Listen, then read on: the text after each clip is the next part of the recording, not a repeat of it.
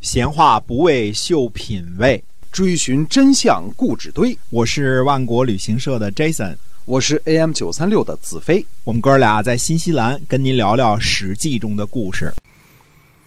各位听友们，大家好，欢迎您继续的收听《史记》中的故事。我们来跟您讲那个年代所发生的事情。节目呢，每周一到周五呢都会更新，感谢您的支持啊！我们继续的书接上文来讲，嗯，那么这次呢，我们讲一讲宋国的事儿啊。哎，宋国的这个想当初啊，宋国的瑞司徒呢生下了一个女儿，这个婴儿呢全身通红，而且长了很多毛。嗯，于是呢，这个瑞司徒呢就把它抛弃在这个大地之下了，就啊，不要了。你们不祥是吧？哎，共姬的这个侍妾呢，就把它捡了回来，取名为弃，这个抛弃了嘛，对吧？嗯嗯弃长大以后呢，这个容貌美丽，嗯、女大十八变啊。嗯有一天呢，这个宋平公呢晚上去给共姬请安，呃，共姬呢就留他吃饭，呃，在这个吃饭的时候呢，平公呢看到了戚，就发现她非常的漂亮，共姬呢就把她这个给了宋平公呢做侍妾，嗯，戚呢受到了宋平公的宠爱，生了左，就是这个辅佐的左啊，左啊，哎，左呢长相很丑，但是呢性格温顺。宋平公的太子呢叫痤，痤疮的痤啊，呃，相貌英俊，但是呢性格狠毒。嗯呃，项须呢，这个左师啊，当时项须是左师，对他呢又怕又恨。呃，宦官这个叫做惠强，呃，伊利，嗯、呃，惠强是姓儿啊。那么这个伊利呢是呃太子的内侍，也就是宦官的头儿。嗯，他呢也不怎么受宠爱。公元前五百四十七年的秋天呢，呃，楚国的客人呢去晋国的时候呢，路过宋国，那么太子呢认识这个人，跟这个楚国人呢，呃，有交情，就希望在野外呢请这个人吃饭。宋平公呢就同意了，这个伊利呢也请求一同前往。宋平公就问他说：“平常你跟太子的关系并不怎么好啊。”嗯，伊利回答说呢：“说小人侍奉君子，关系不好也不敢疏远，关系再好呢也不敢太亲近。嗯呃，很恭敬的等待命令，哪敢有二心呐？嗯嗯、即便有人在这个在外边侍奉太子，也没有这个呃像这个内廷的人这样啊，就是嗯侍奉太子啊。下臣呢请求前往，于是呢宋平公呢就派他去了。到了郊外之后呢，这个伊利啊，呃，挖了个坑，嗯，嗯，这是真的挖了个坑啊，也是也是挖了个坑。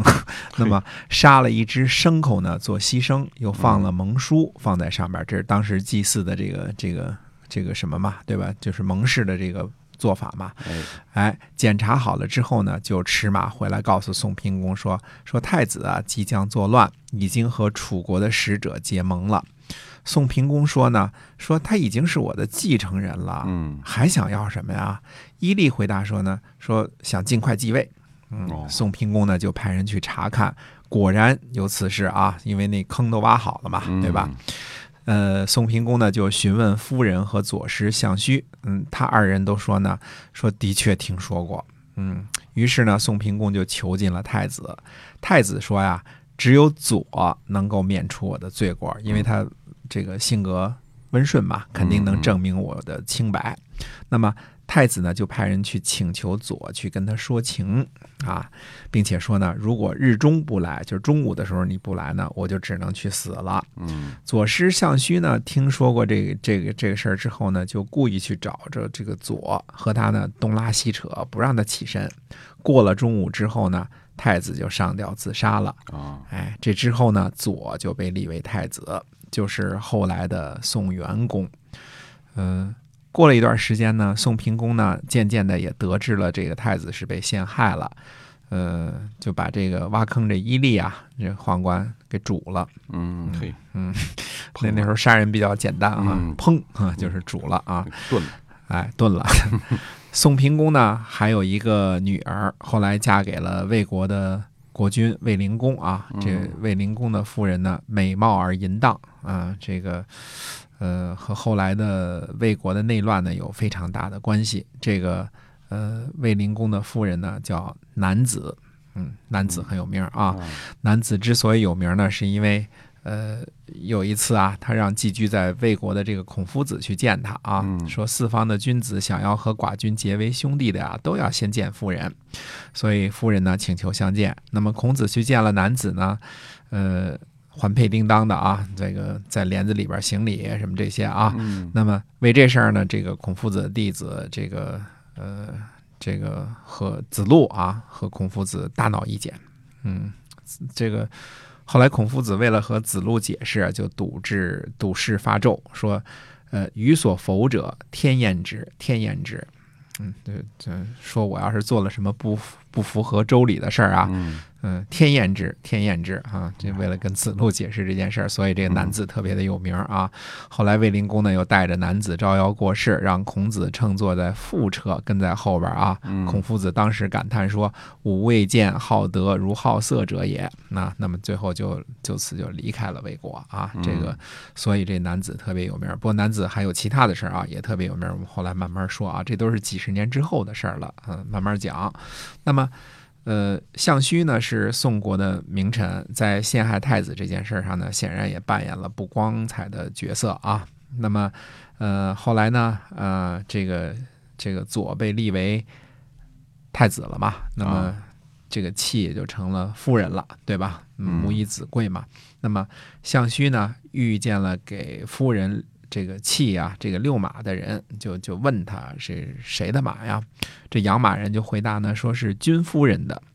项须说：“谁是君夫人呢？我怎么不知道啊？”嗯嗯，意思这个你别别这个，第一可能是别忘了你的出身，第二你别这个轻视我啊。嗯这养马人回去呢，就把这话呢就告诉了这个夫人戚，夫人呢就派人给项须呢送了锦和马，呃，之前呢还送上了玉，呃，项须呢就改口称君夫人，嗯，还行了再拜旗手的礼，呃，这个之后呢才接受了礼物，也就是说这个送礼了就成了君夫人了，对吧？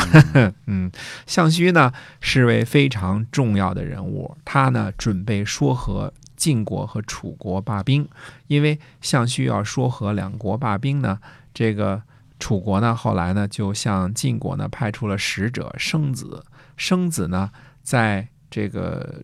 楚国呢还有另外一个好朋友，这个人呢就是伍举。伍举是谁呢？后来伍子胥的爷爷。嗯那么，到底这个我们要说这个生子和这个武举的这段故事是怎么回事呢？那么下回跟大家接着说。好，那么今天我们《史记》中的故事呢，就先跟您聊到这儿，感谢您的收听，我们下期节目再会。再会。